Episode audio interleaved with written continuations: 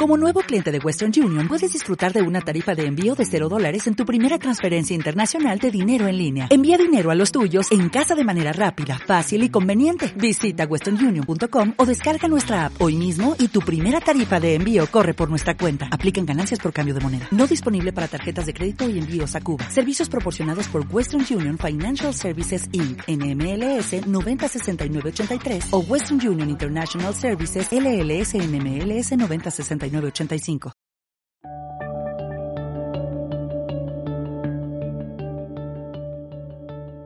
La Caracola, un podcast dirigido a todos los amantes del mundo submarino que practiquen su pasión en apnea.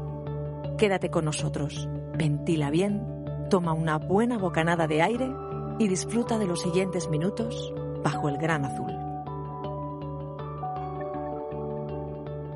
Antes de comenzar, un brevísimo apunte.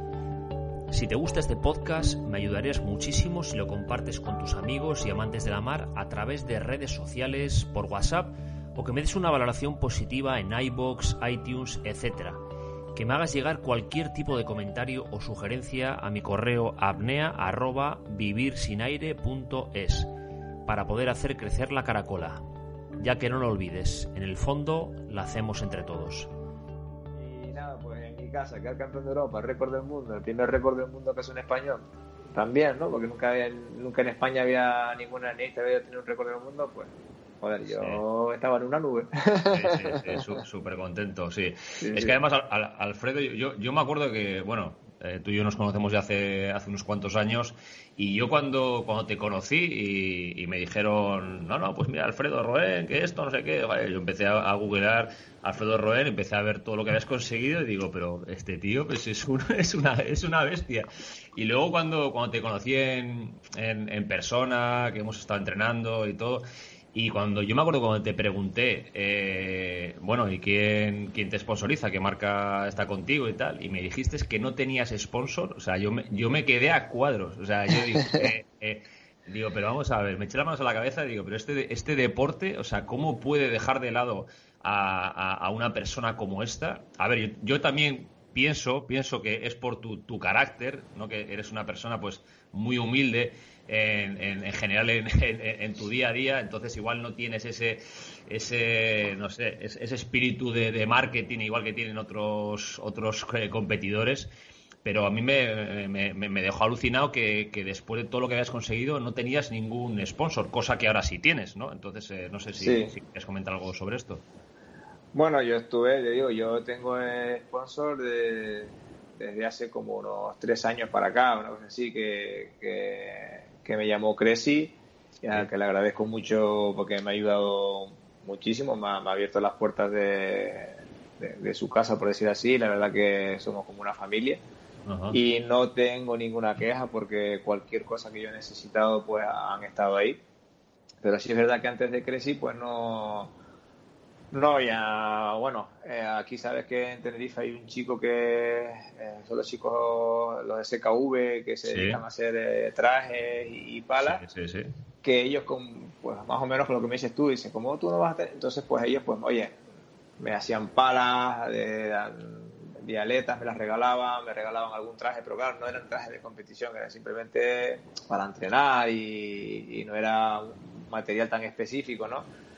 Que aquí también se los agradezco un montón porque fueron los primeros que también echaron una mano, ¿no?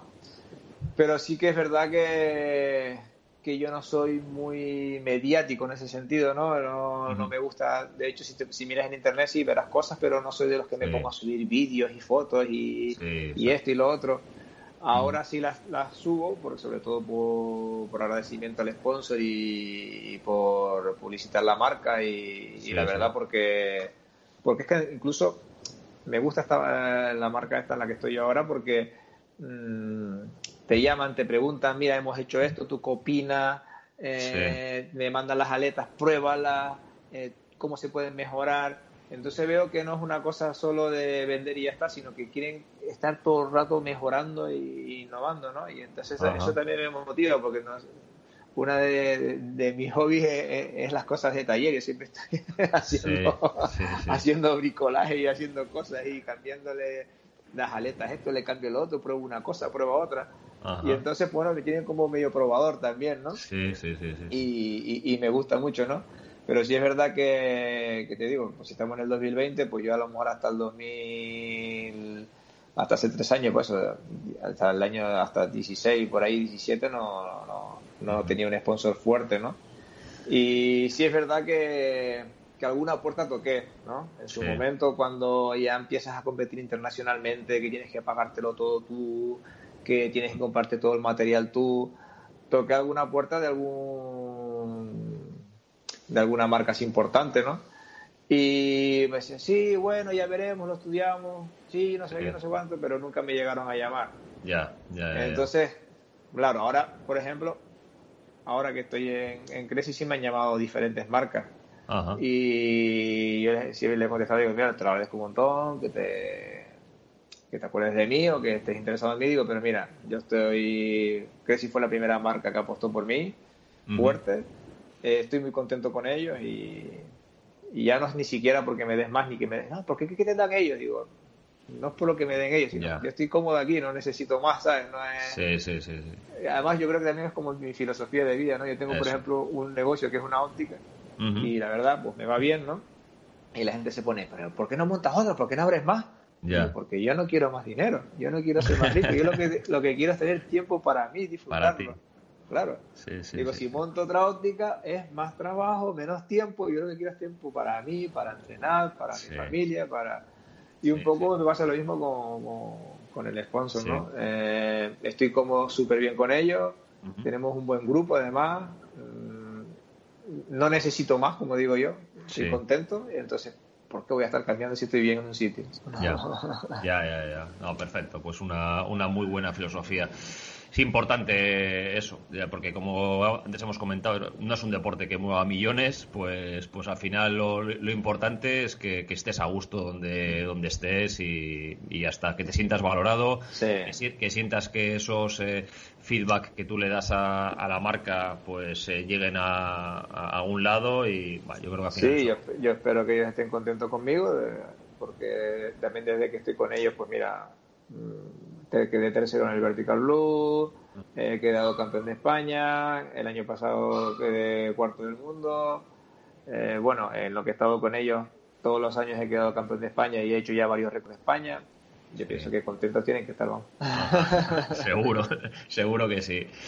Bueno, oye, y, antes hemos estado hablando también un poquito de, pesca. Me dices eh, eso, que también pescabas, ¿no? Entonces, eh, otros deportes así que te, que te gusten, que se practican en apnea, eh, la pesca, por ejemplo, ¿no? Sí, ah, yo te digo que me encanta un montón la pesca y yo tengo claro que que mientras esté compitiendo, pues la pesca la tengo un poco en segundo plano, ¿no? Pero que desde que deje ya de competir, cuando yo vea que ya no puedo competir como yo quiero, o que si quiero mejorar una marca no puedo, pues sé que la pesca la tengo ahí. que la pesca me va a estar esperando. sí, sí, sí. Mucho la pesca, o la bicicleta, sobre todo de montaña, con los amigos, ahí la bicicleta de montaña me gusta mucho la piscina, uh, entreno también mucho en piscina. Y entonces la verdad que, que bueno, en piscina también se puede hacer un poco en apnea, ¿no? Pero bueno, que hago un poco, un poquito de todo, ¿no? Sí, sí, sí. Tú para, para la gente, por ejemplo, que somos aquí de la gente que estamos en aguas eh, en las que en invierno se nos limita mucho los días que podemos acudir al mar a hacer apnea. ¿Cómo de importante ves el entrenamiento de, piscina de, cara a invierno? Eh, muy importante. Sí. Sí, es muy importante porque no solo para mantener la apnea, ¿vale? Porque puedes mantener la apnea, a lo mejor pierdes el tacto de lo que es compensar en profundidad, ¿no? Eso sí se pierde, ¿no? Porque yo mismo lo noto cuando dejo de ir al mar y de bajar profundo el tacto de, compensar. Si te ponen como las trompas más duras, pues tienes que hacer más esfuerzo para compensar, ¿no? Pero por lo menos no perder la apnea, ¿no? Entonces en piscina a mí me ayuda mucho. Eh, me imagino que ahí en el norte que el agua está más fría, pues, pues más. Y hacer apnea en, bicicleta. Yo me voy al gimnasio y en una bicicleta estática hago tablas de apnea. ¿vale? Ah, entonces, pues yo, yo qué sé, yo intento poner más o menos que sea siempre un... Para yo saber cómo estoy, ¿no? Eh, intento que poner una rutina que sea más o menos estable, ¿no? Entonces yo lo que pongo es más o menos siempre la misma dureza en la, en la bicicleta. En, O sea, que las bicicletas estáticas las puedes regular más fuerte. Sí, sí, sí, Le pongo siempre más la misma dureza y después las mismas revoluciones por minuto. Yo voy dándole pedales y en un minuto tengo que estar entre 90 y 95 revoluciones por minuto. Es para estandarizar la, el, entrenamiento. Sí, sí. Entonces, cuando ya tengo el cuerpo caliente y estoy a esas 90 95 revoluciones por, minuto de, pedalada, empiezo, pongo el cronómetro a cero, cojo aire, pongo el cronómetro a cero y hago una apnea de 20 segundos, pero a esas revoluciones, ¿vale? Sí. A los 20 segundos, respiro otra vez hasta que llegue a los 30 segundos. A los 30 segundos empieza la apnea otra vez. Empieza la apnea otra vez, otros 20 segundos, que sería hasta los 50 segundos, y después me quedan otros 10 de recuperación. Entonces, en un minuto he hecho 40 segundos de apnea, 20 y 20 por un lado, ¿no? Y 10 y 10 de recuperación. O sea, he hecho 40 segundos de apnea y 20 de recuperación. Bueno, pues así estoy 5 o 10 minutos. Y cuando ya también el cuerpo ya está adaptado, ya empiezo a mm, cada vez más apnea y menos recuperación. Entonces, en esos 30 segundos que tengo, o sea, yo divido el minuto en dos, en, dos, en dos partes de 30 segundos. Sí. Entonces, eh, voy aumentando la apnea de 20 segundos, paso a 21, a 22, depende de, del grado de forma que esté, ¿no? Y claro, al aumentar la apnea, el tiempo de recuperación es menor. Sí. Ya, entendido, si, aumenté de 20 segundos a 22, pues ya solo tengo 8 de recuperación. Y nada, he llegado al punto de tener que soltar aire y seguir. Ya, y seguir ya, de, de continuo. Y así puedo estar, no sé, 30, 40. normalmente suele ser entre 30 y 40 minutos, 45 si, si tengo tiempo, pero normalmente entre 30 y 40 minutos. Y eso para la apnea es buenísimo, porque eh, sacas bastante apnea, eh, acostumbras al cuerpo a trabajar, a trabajar en condiciones de bajo de oxígeno y con, y con claro, al principio el, lo que es el CO2 en, condiciones de es bajo, ¿no? Pero ya cuando llevas ya los los 30 minutos, tienes el CO2 en sangre altísimo. sí. Entonces aprendes también a trabajar el cuerpo para que se vaya acostumbrando a, esa sensación, ¿no? Y es una piscina y bicicleta estática lo más que suelo hacer en invierno. Y después, bueno, musculación, un poco de musculación para mantenerte, no para ponerme a hacer la masa, pero sí sí para tener fuerza, porque también tienes que tener fuerza, no, no hipertrofia muscular, pero sí tener, pero sí para estar fuertito. y, esto comentabas de, la piscina, eh, sería algo parecido al walking apnea, ¿no? También que puedes ir andando y tal. Eh, entre las dos, entre el walking apnea o la, o la estática, ¿qué, ¿qué, es lo que prefieres? Yo el walking apnea no lo he hecho, no, o sea, caminar en apnea no, no lo he hecho nunca, prefiero la bicicleta estática.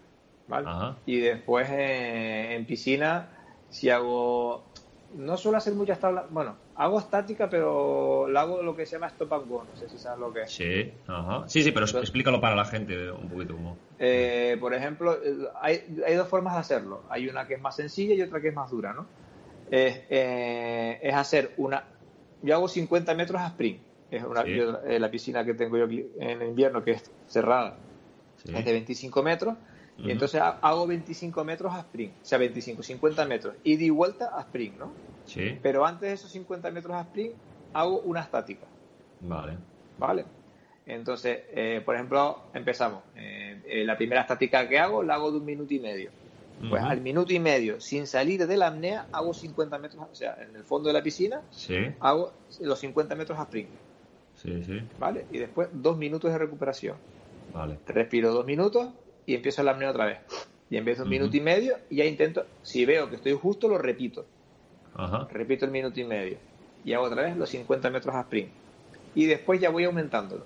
De, dos, de un minuto y medio a dos minutos, a dos minutos y medio, a lo que tú creas que puedes aguantar, ¿no? Y después, cada vez que, y después los 50 metros a sprint. Y siempre con recuperaciones de dos minutos.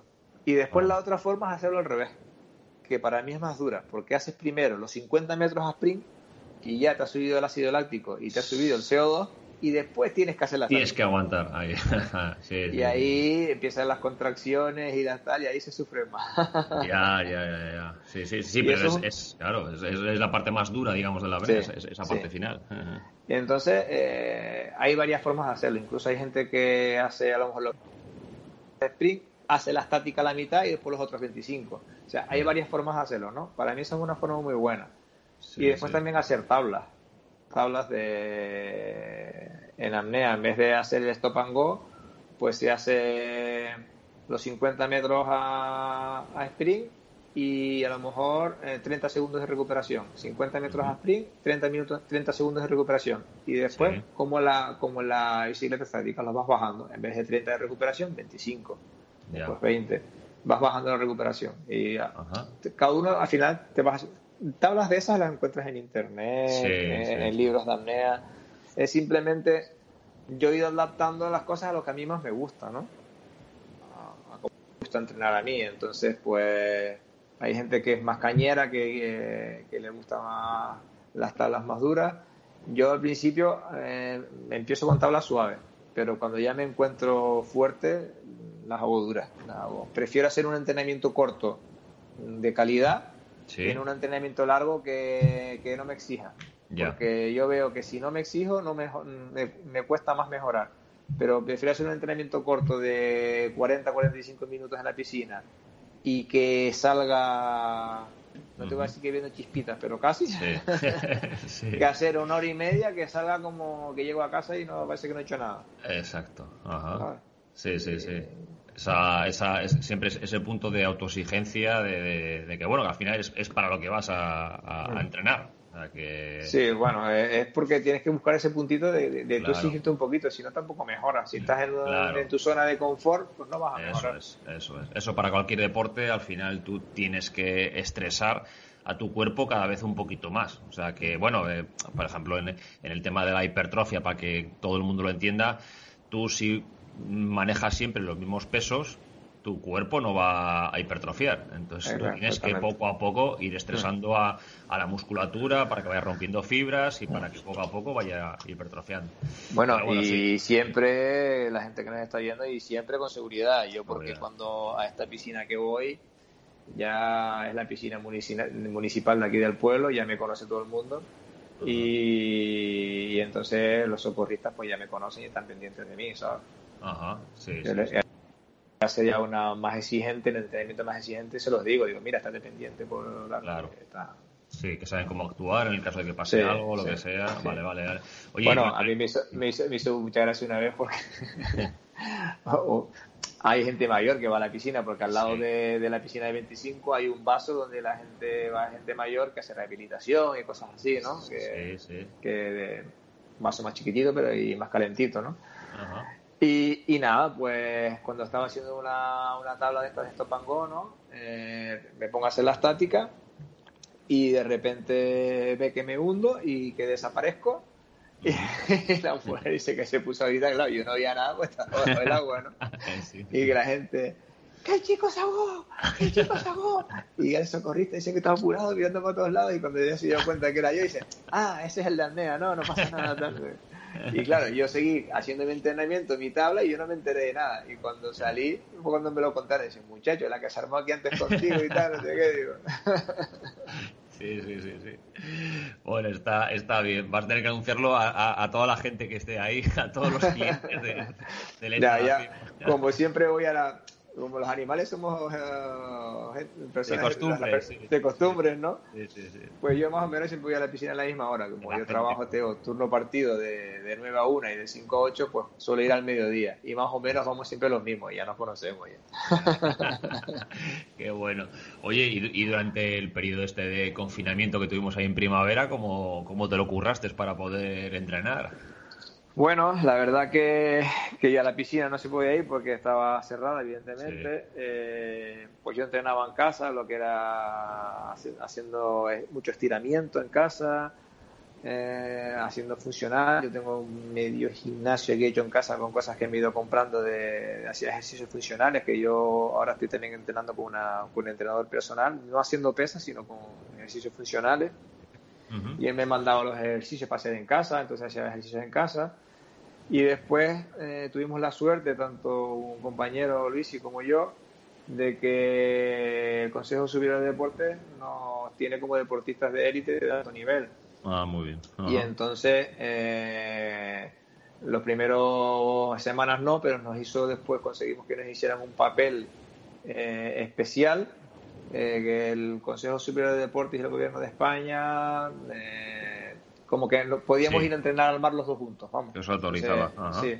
Entonces nos autorizaba a poder ir al mar, entonces de hecho incluso vieron varias veces la policía a pararnos y a multarnos y de mira, tenemos este, ah, vale, vale, te perdone. Sí, sí, sí, no, no, hubo problema. Bueno, a Luis sí, sí lo llamaron sinvergüenza un día, pero...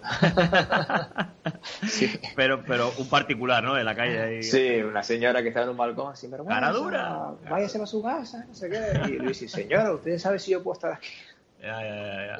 Lo típico, que había mucho policía de balcón. bueno, bueno. Pero bueno. Bueno.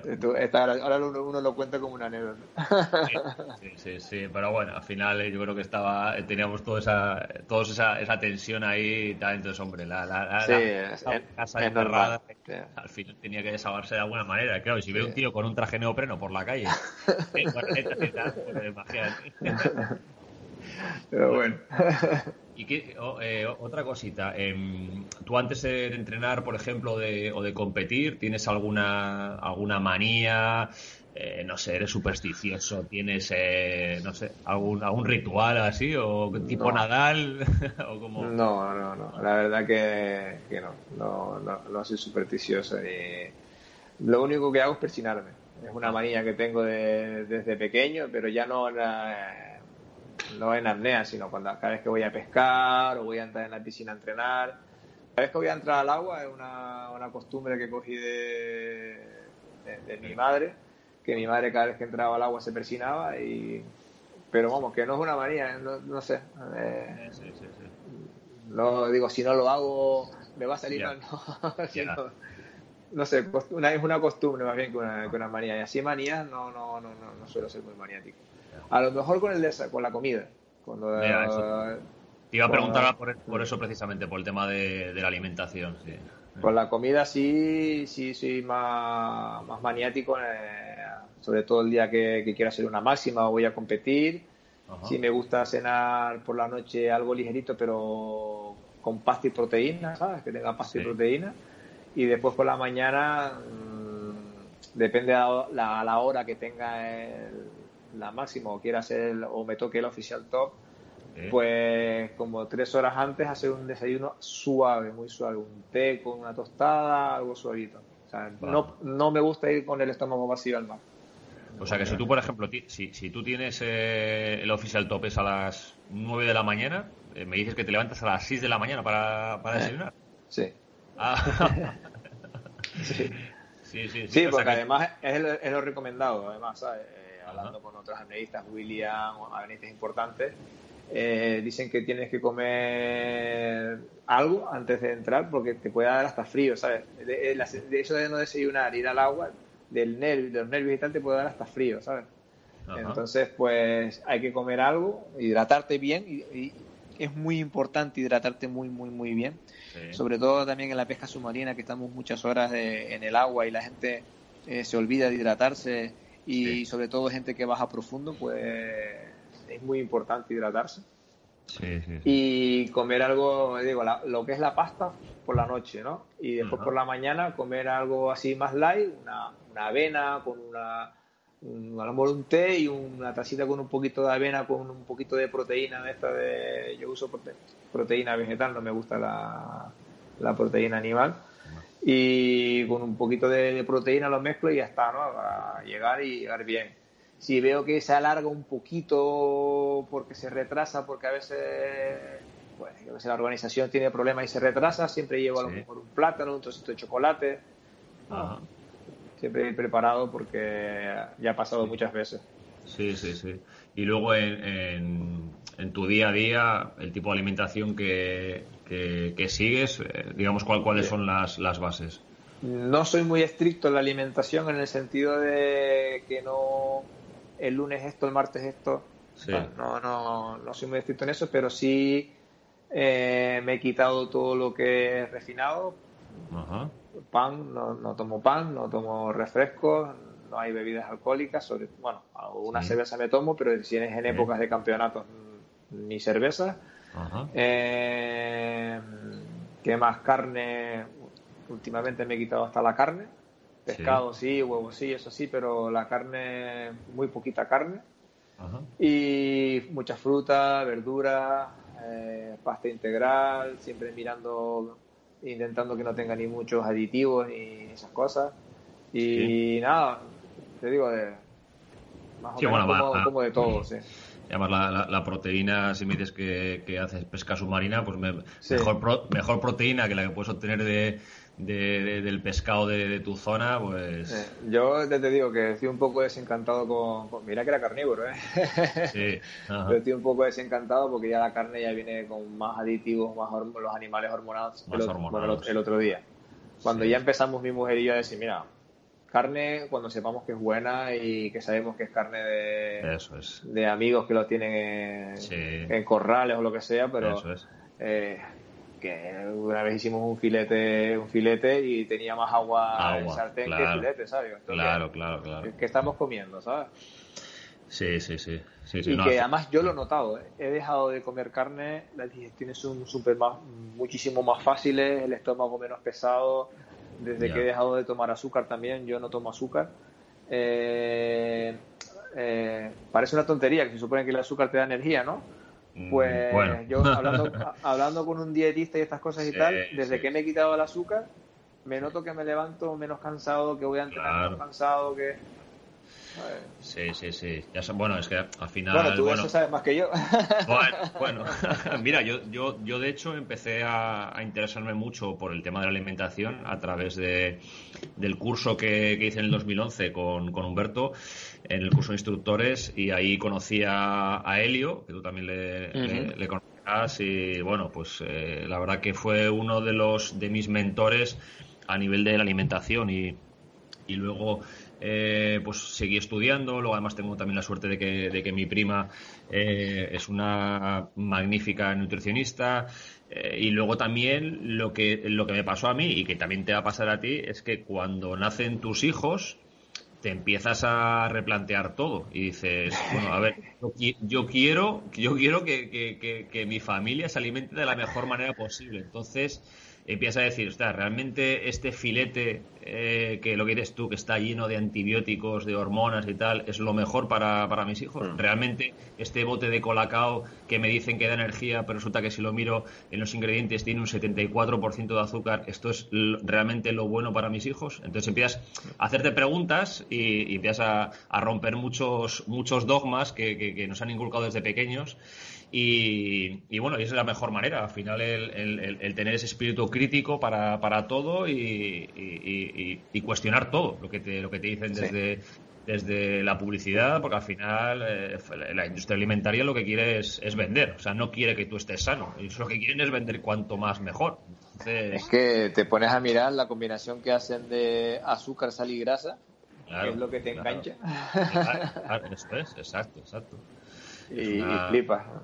Sí, sí, Entonces, bueno, pues siempre que tengamos opciones, como dices tú, oye, soy pescador submarino y yo puedo poner en el plato de, de, mi cena, de mi comida, puedo poner un filete de, de, una, de una lubina, por ejemplo, o de un sargo, o de un filete de mero eh, y puedo tener, yo qué sé, pues eso, eh, la carne o los huevos de, un vecino que tenga gallinas y tal, pues todo lo que podamos eh, ir hacia, hacia ese tipo de alimentación y hacia alimentos reales, pues, pues al final nuestra salud lo va, lo va a agradecer. Y luego es lo que decías tú, que, que tú mismo te das cuenta de lo que te sienta bien y lo que te sienta mal. Entonces, cuando la gente igual dice, no, es que a mí los lácteos me provocan mucosidad. Es que a mí la, yo qué sé, pues la carne me sienta mal. Bueno, pues yo que digo, mira, pues haz un protocolo de, durante una semana o dos semanas no comas nada de lácteos, por ejemplo, y luego los vas introduciendo. Oye, pues mira, esta semana ha estado bien, pues ahora meto un poquito de queso.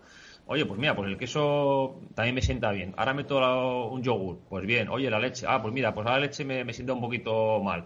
Pues ir, ir probando poco a poco, porque muchas veces no sabemos de dónde, de dónde se originan esos, esos problemas. Yo, por ejemplo, la, leche también me la quité. La leche, no tomo nada de leche. Ah, el queso no, porque. y además es complicado quitarte el quesito de cabra. Bueno, bueno, bueno. El queso es más complicado. Pero la leche sí me la quité. A veces, a veces si me hago la con la avena y un poquito de miel y la proteína, sí le pongo la leche esta de, de, de almendro, de soja y tal. Pero lo que es leche, leche no.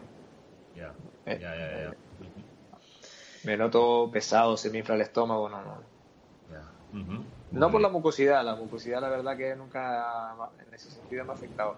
Pero sí me noto que el estómago pesado a la hora de, estirar el diafragma y todo, me cuesta muchísimo. Y desde que dejé de tomar leche he mejorado mucho en eso también. Ya. Sí, sí, sí, a, muchísima gente. Bueno, pues perfecto. Bueno, es que de alimentación podríamos estar hablando aquí, con todo lo que me gusta a mí. Bueno, oye, eh, otra cosa, eh, tú eras instructor de, apnea también, ¿no? Eh... Sí, yo hice el curso también como tú con Humberto Perisari, instructor de Apnea Academy, sí. Lo que pasa que no, no ejerzo, no, no, no doy curso. Mucha gente me llama, pasa por mi trabajo o consiguen mi teléfono. Coño, que quiero que me des un curso de apnea. Digo, mira, no tengo tiempo. Digo, porque con mi trabajo y cuando tengo un ratito libre que lo uso para entrenar y esas cosas, y yo lo que le digo a la gente, mira, yo si quiero dar un curso de apnea lo quiero dar bien. Y para dar un curso de apnea un fin de semana, dos días corriendo, no. Exacto. Entonces, cuando que mi intención es jubilarme dentro de poco, cuando pueda pagar mi préstamo y ya me pueda estar más tranquilo, eh, a lo mejor me lo, me lo replanteo, pero ahora mismo, ahora mismo que va, eh, sería, para mí sería un estrés añadido entre el trabajo, que va a ser para qué va, no, claro, no, y luego, y luego, sobre todo, que, bueno, como te digo, como te conozco personalmente, yo creo que si tú te metes a hacer un curso de, apnea, tú vas a querer hacerlo en condiciones y vas a querer hacerlo bien y dar el, dar, dar el, el, el 100% eh, para, para estar súper motivado y para hacerlo. Entonces, yo de hecho, mira, es, es, una cosa que también te quería comentar, que, que al haber este boom de, de la apnea, cada vez ha habido también más, más escuelas de, tradicionalmente que, enseñaban eh, buceo con buceo autónomo, ¿no? Y que también se han apuntado al carro, al carro este del boom de la, de la apnea. Entonces están haciendo pues cantidad de cursos. El otro día, por ejemplo, que, estuve entrenando con, con, Sergio Soria y en Lanzarote y, era alucinante la cantidad de, de, apneístas, de, salidas que había, de, entrenamientos, de cursos.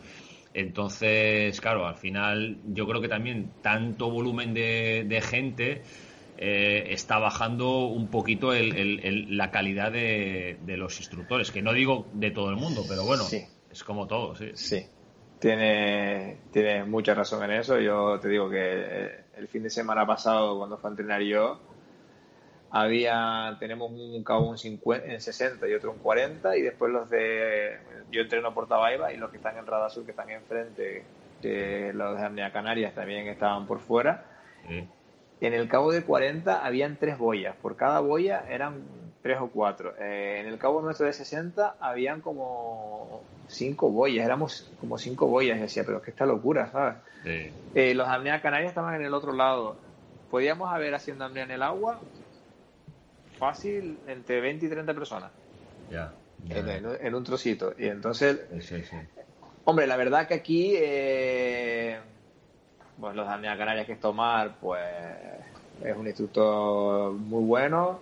Los, que están, los chicos que estaban con nosotros, que eran los del CCI, pues bueno, eh, ahí está Pavel, que es un muy buen instructor. Sí. Y, y pues, Sergio que te lo a contar en serio en la, en ¿no? Sí, sí. Pero sí es verdad lo que tú dices, que, que yo veo que le están dando el título de instructor a, mucha gente que no lo merece. no que no lo merezca, que no creo que están capacitados para enseñar a nadie. Y sobre, no quiero dar nombre, porque no quiero dar nombre. Sí, sí. A lo mejor tú estás pensando en el mismo que yo, que hay uno por ahí que se creó hasta, hasta su propia escuela y su propio no sé qué que yo no sé cómo le dieron el título de instructor y que espero que no pase nunca, pero va a haber un problema. Va a haber un problema, porque está enseñando cosas que no tienen sentido, que, que, que hasta que no haya un problema nadie va a hacer nada y a lo mejor ya es tarde. Sí, sí, sí, sí, pero eso, eso, eso va a afectar a, todo el mundo, va a afectar a la apnea. Entonces, sí, sí, sí. Bueno, pues, pues sí, yo creo que al final es eso, pues eh, eh, cuando vas al agua con un alumno tienes que lo primero ser un buen apneísta, pero luego eh, ser un buen instructor de, de, apnea. ¿Vale? Y, eso no es fácil.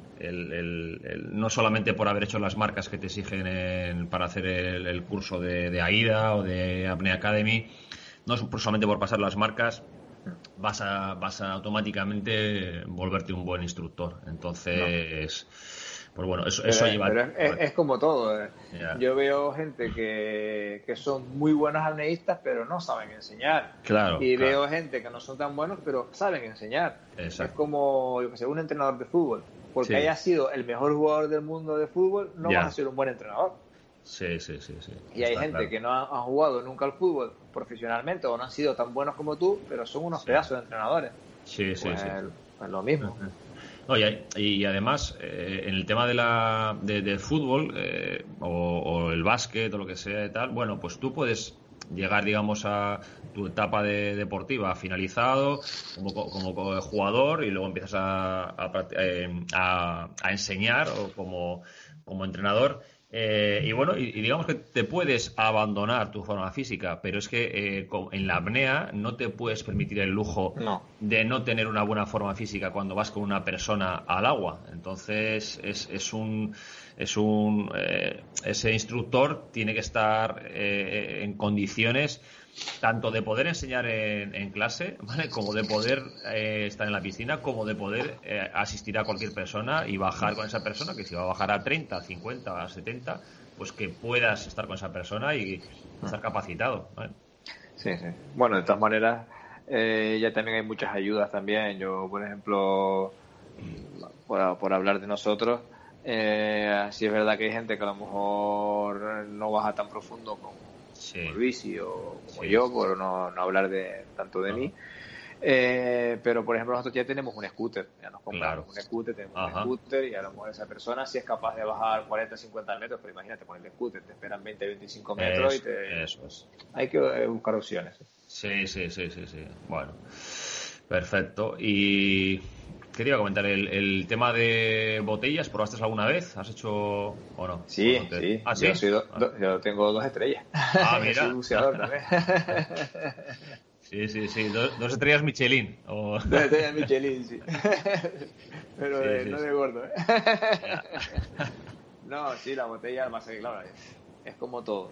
Hay tantas cosas por hacer, Mario, y uno no tiene tiempo a nada. Claro. Pero mira, por ejemplo, lo tengo, lo tengo, eh, tengo nada más todo el equipo, tengo botella, tengo chaleco, tengo todo. Nos ha servido por lo menos para ir a poniendo los muertos. Cada vez que tenemos que poner un muerto, pues mira, tiramos de eso. ya, ya, ya, No, pues está, está bien. Y, de todas las disciplinas que, haces a nivel de, apnea, pues eh, eso, en, dinámica en piscina o en peso constante, bueno, de, todas ellas, ¿cuál es tu favorita, en la que te sientes más, más cómodo? Mi, favorita es la peso constante con monoleta, porque es la que más profundo se puede ir, ¿no? Eh, a ver si algún día puedo llegar a lo que yo quiero, que es mi objetivo eh, estoy un poco limitado por, por, la compensación, que me falta pulirlo un poquito más para ir a... porque físicamente sí me encuentro con, físicamente bien y con apnea sí me encuentro bien para ir más profundo.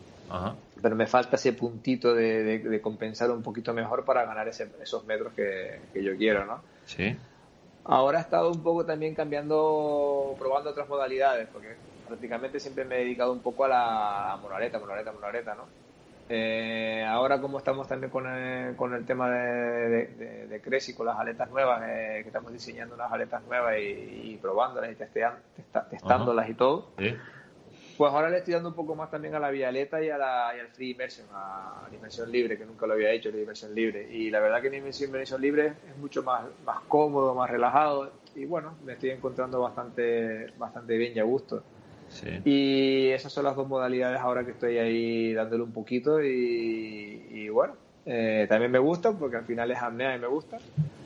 Pero la monoleta es como la, además en la apnea es como yo sé, como los 100 metros en el atletismo, pues yo creo que la, eh, la peso constante con monoleta es la prueba estrella de, la apnea, ¿no? Sí, sí, sí, sí. Y eh, bueno, hablando de, profundidad eh, y de pasar esos 100, ahora mismo el récord del mundo lo tiene Alexei con 130 metros. Sí, bueno, Alexei es un juega en otra liga. sí, sí, sí, sí. Ahora mismo no hay nadie que se le acerque, nadie, nadie. Ya, sí, sí, sí. Aparte, no, a ver, yo no, no, lo, no lo sé, o sea, no, no lo conozco personalmente a él, ni, ni he hablado con él nunca. Eh, pero a mí me da la sensación, no sé tú, tú qué piensas, igual tienes información privilegiada, eh, a mí me da la sensación de que, de que está por debajo de esa marca todavía. O sea, yo creo que, que está esperando a que alguien haga los 131, ¿no? Que además creo que Ah, bueno, eh, eso, lo sabemos todo. Omar, porque yo no lo sabía. Yo creo que, eso, que Omar Leuchi creo que en su día eso, que, quería o, tiene el reto de bajar a 131 y yo creo que, que, ah. Alexei está esperando a que a que, a que llegue a 131 para él bajar a 132. Bueno, Omar eh, lo más que ha hecho creo que es 121 o 120 por ahí.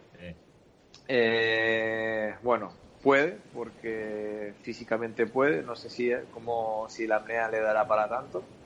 Físicamente sí, evidentemente sí puede.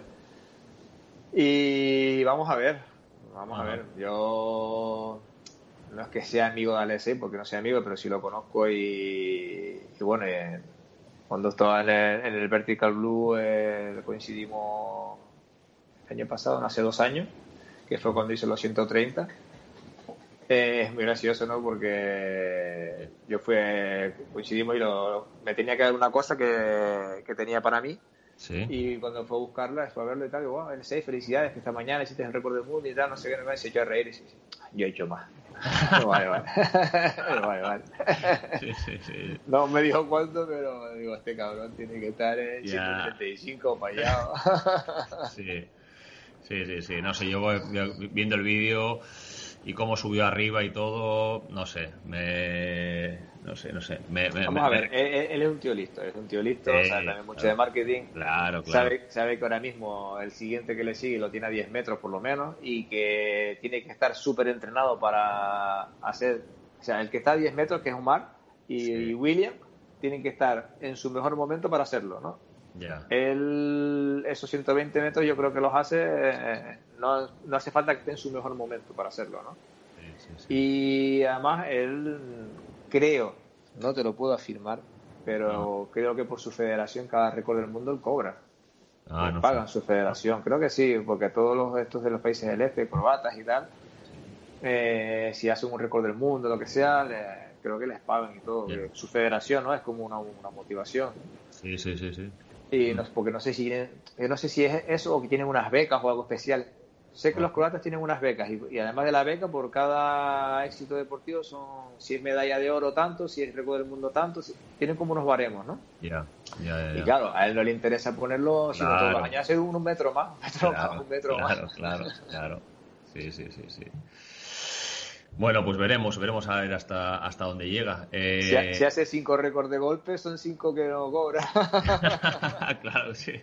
Es que, es que me recuerda, me recuerda a Usain Bolt también, ¿sabes? Cuando, cuando consiguió la primera medalla y, le veías la cara que tenía al llegar a, la línea de meta y dices, ¡buah! Está sobrado, ¿sabes? Está, está sobradísimo, está sobradísimo.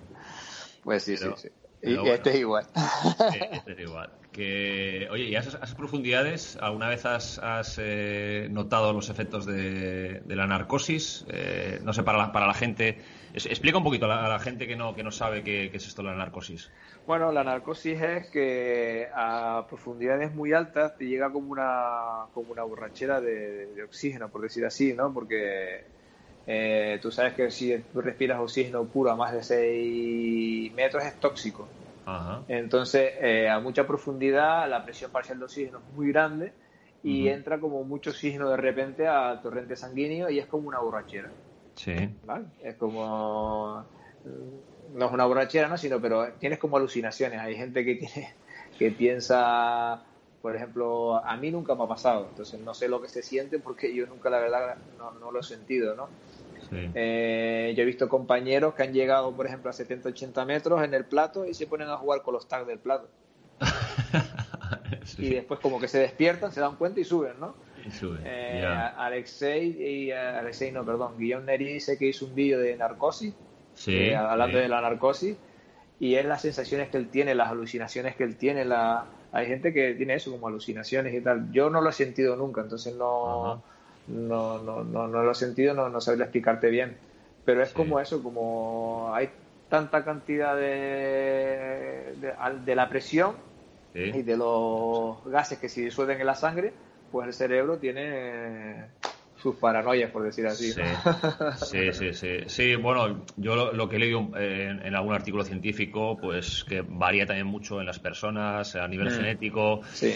Entonces, que no todo el mundo, como dices tú, la, sufre, pero sí que en torno a eso, pues no sé si a partir de 80, 90 metros, si eres propenso a tenerla, ya empiezas a, sufrirla y que puede, decían que, igual más allá del tema de la compensación, que puede llegar a ser un, el límite de, la apnea, ¿no? Porque claro, a esas profundidades que tengas un, esa euforia puede, puede ser peligroso.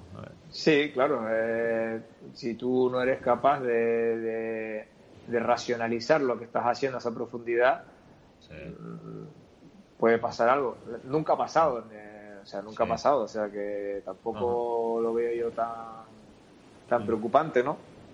Pero sí es verdad que hay gente que, tiene esa, esa como pérdida de no pérdida de conciencia, porque no pierdes la conciencia, sino que que estás como en otro mundo y realmente no estás pensando lo, que tienes que pensar, ¿no? Es como que te como que te evades y te pones a pensar, que estás corriendo en un prado o que no sé. Sí, sí, sí, sí, bueno, les, pasaba a los buceadores eh, a los pescadores submarinos de, coral que iban con, botellas y, les pasaba a, cierta profundidad, pues eh, había alguno pues que, que se quitaba el, el, regulador de la boca porque pensaban que podían respirar bajo el agua dos cosas que eran, que eran ya peligrosas, por eso empiezan con el tema de las, de las mezclas, el trimix y todo esto para, para evitar esas cosas. ¿eh?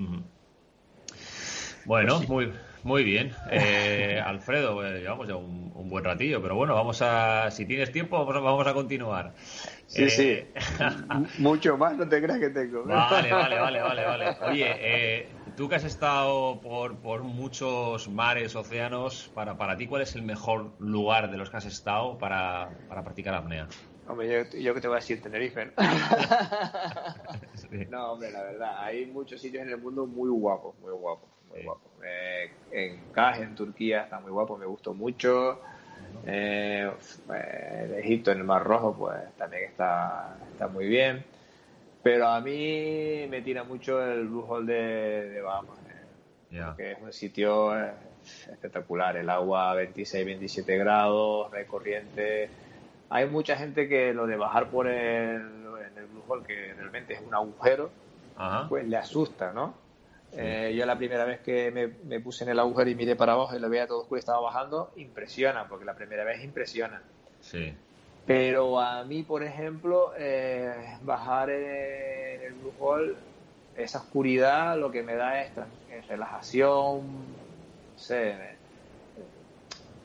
Para mí es, mi sitio ideal, vamos. Sí. Porque a mí lo que me da es paz, tranquilidad, seguridad. Además es un sitio que tú llegas, al, te viste en el mismo borde, nada, 10 metros y ya estás ahí. Ajá. Eh, a mí me gusta mucho, me gusta mucho ese sitio. Y claro, yo le, digo a todo el mundo que, que a apnea que por lo menos una vez en la vida tienen que ir. Ya, ya, ya. Ajá. Porque a mí cuando me preguntan digo, al Blue Hole tienes que ir, una vez en la vida, tienes que conocerlo. Sí, sí, sí, para mí es el mejor sitio. Bueno, perfecto. Eh, vale, eh, a nivel de, de competidores, eh, bueno, hemos estado hablando de Alexei, de Gilom Neri, Omar. Para ti, ¿cuál es el, referente en, el mundo de la competición? Hombre, ahora mismo, por, por nivel de referente es Alexei, ¿no? Para mi referente mío personal, cuando yo empecé a hacer apnea, era Carlos Coste. Carlos Coste. Carlos Coste, cuando yo empecé a hacer apnea, era en ese momento el top, ¿no? Eh, tuve la suerte de conocerlo en uno de los campeonatos y nos hicimos muy, muy amigos. Eh, te digo, he entrenado muchas veces con él, yo he ido a Venezuela a entrenar con él, él ha venido a Tenerife a entrenar conmigo y tenemos muy buena amistad, somos, bueno, somos hermanos. Eh, ¿Cómo estás, hermano? ¿Cómo estás? O sea, tenemos muy buena amistad. y claro, que yo cuando empezaba, que no era nadie, que nadie me conocía, eh, esa persona que era, que es como en ese momento era como el Messi o el Cristiano Ronaldo de la apnea, eh, te abriera, por decir así, sus puertas, de, decía, venga, vamos a entrenar, venga, no sé qué, te puedo ayudar. Y, pues imagínate, para mí, eh, que además fue el primer, el primer que, que pasó de los 100 metros. Ajá, Empezó antes, fue el primer neísta a nivel mundial que pasó de los 100 metros, pues.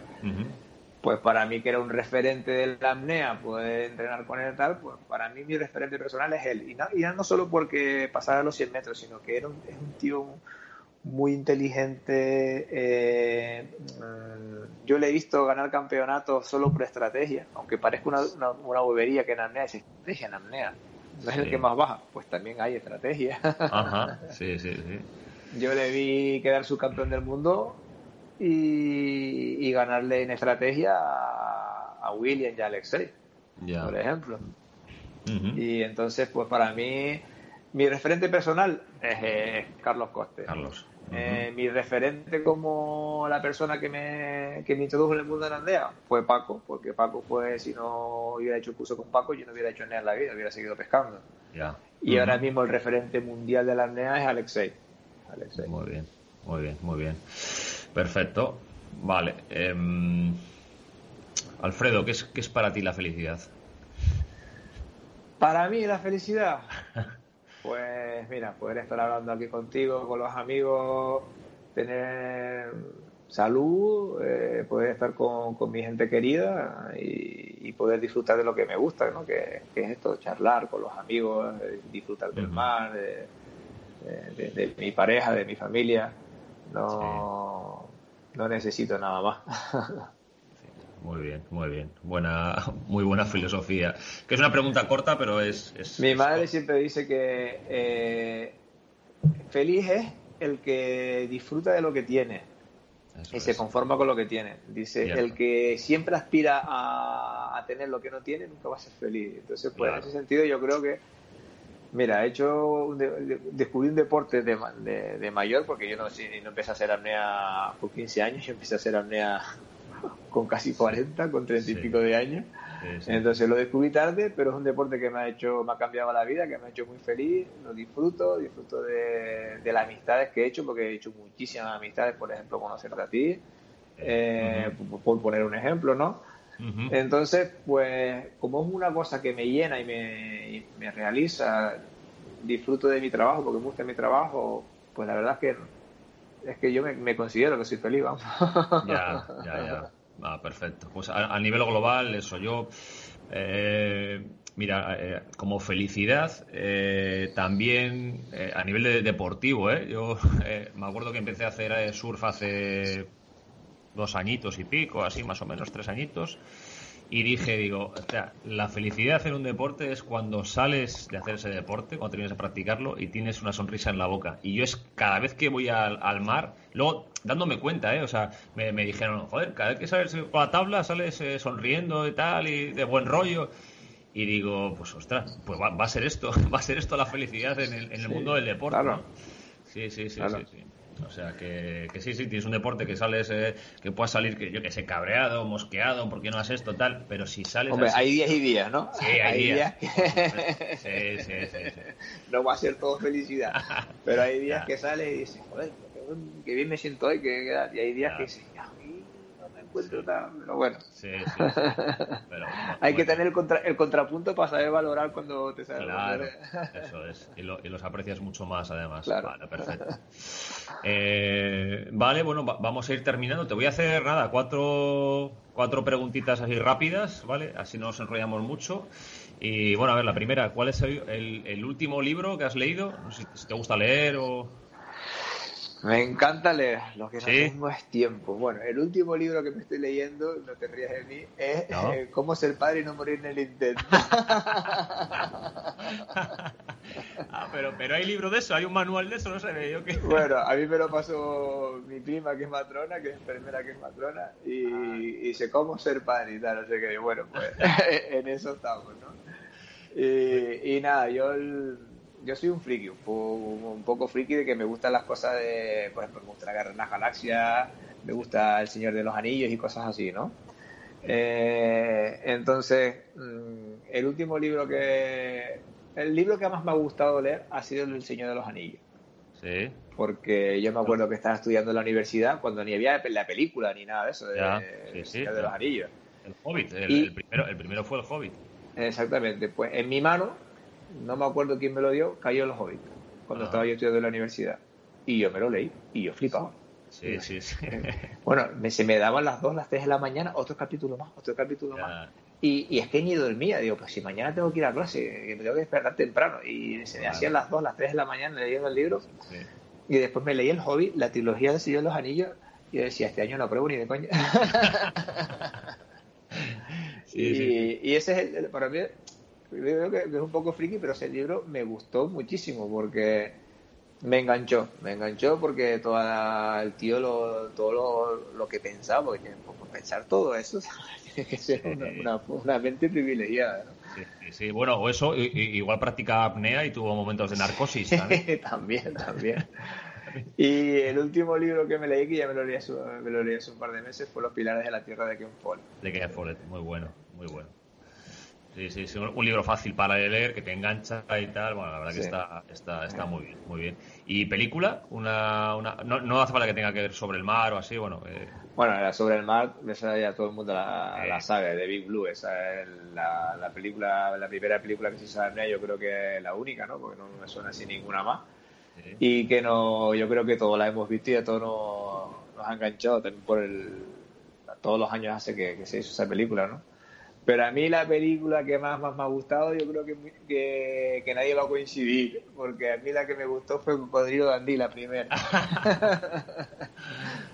porque fui a verla sin, porque me acuerdo de que el protagonista que era el Paul, Hogan, sí, Paul Hogan tenía una serie que era tipo Benny Hill en la, en la tele, no sé si te acuerdas. Sí, sí, sí. Era, era tipo Benny Hill así de sketch y cosas así, cosas así, ¿no? Y yo me acuerdo que iba a ver una película, fue al cine y fue a ver una película de Rambo. Y fui con mi primo, fuimos a ver Rambo y tal, no sé qué. Cuando llegamos al cine, estaban agotadas las entradas. Y yo, tío, ¿la que vamos a ver y tal? Y dice, vamos a ver esta que es de Paul Hogan y tal, que esto, tío, mira, este tío no me gusta, porque el tío no me gustaba, que el tipo souvenir. Venga, tal, no sé qué, vamos a verle tal. Y entré a verla con mi primo porque fue el que decidió. Y fue entrar a la película, desde que entré hasta que salí, que era que me partiera, me salieran las lágrimas con las, con las cosas del tío. Y claro, después me estaba riendo y me perdía eh, me perdía chistes casi al tío y te, prometo que vi la película como seis veces, ¿sabes? y cada vez que veía la película encontraba un golpe nuevo, Y, para mí esa película, como no me, yo creo que como no me la esperaba, porque fue a verla de mala gana, fue la más que me ha impactado, ¿no? películas buenas hay muchas, ¿no? Pero esa eh, te digo que yo creo que la película que más veces he visto, seis, siete veces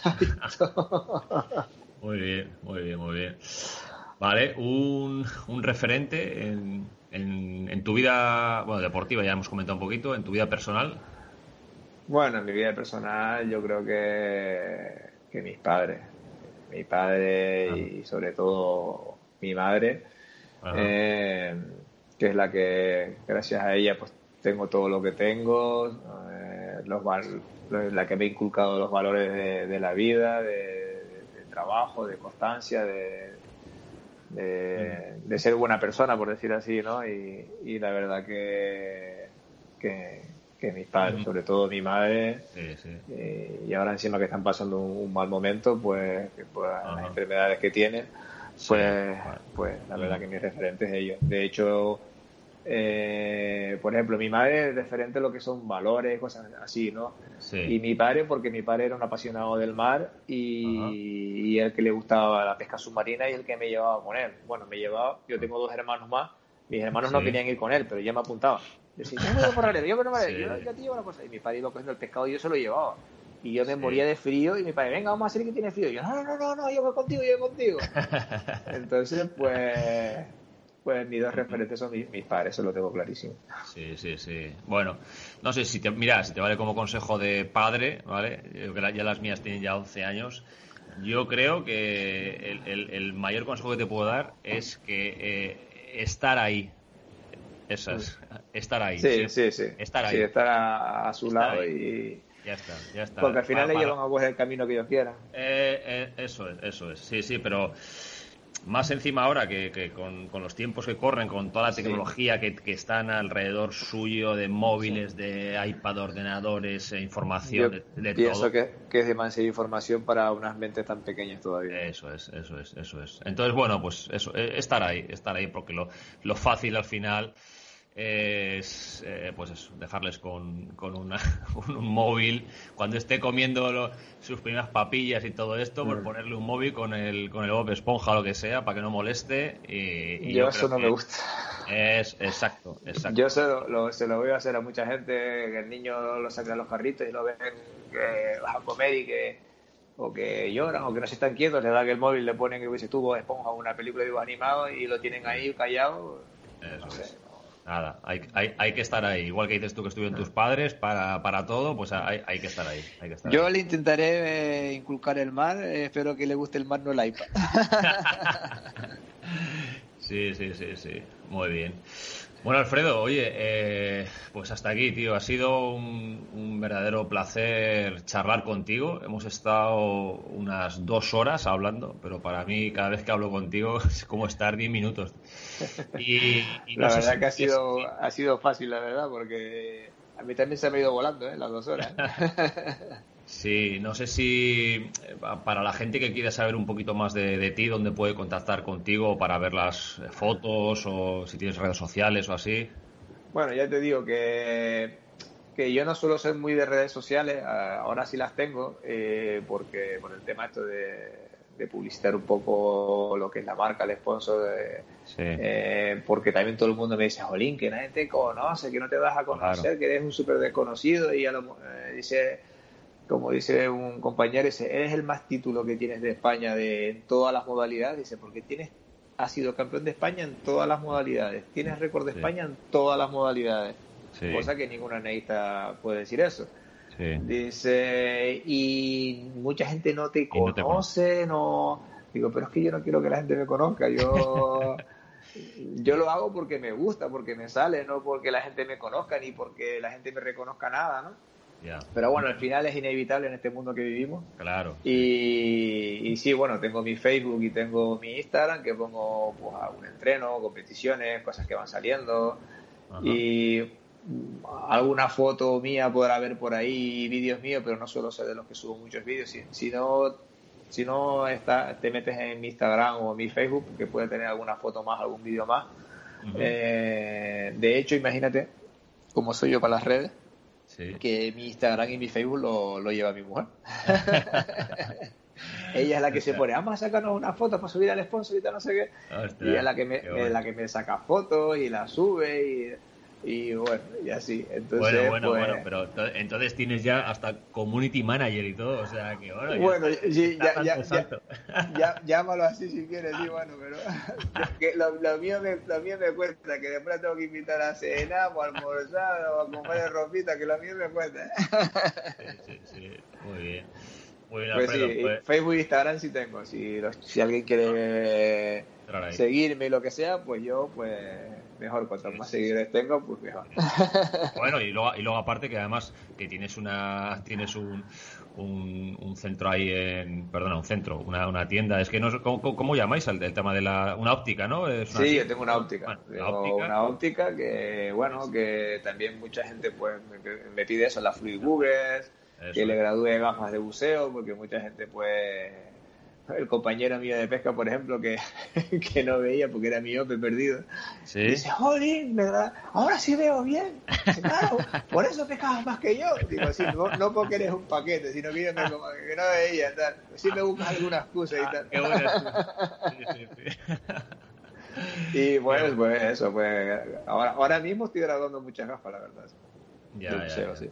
Ajá, perfecto, perfecto, muy bien.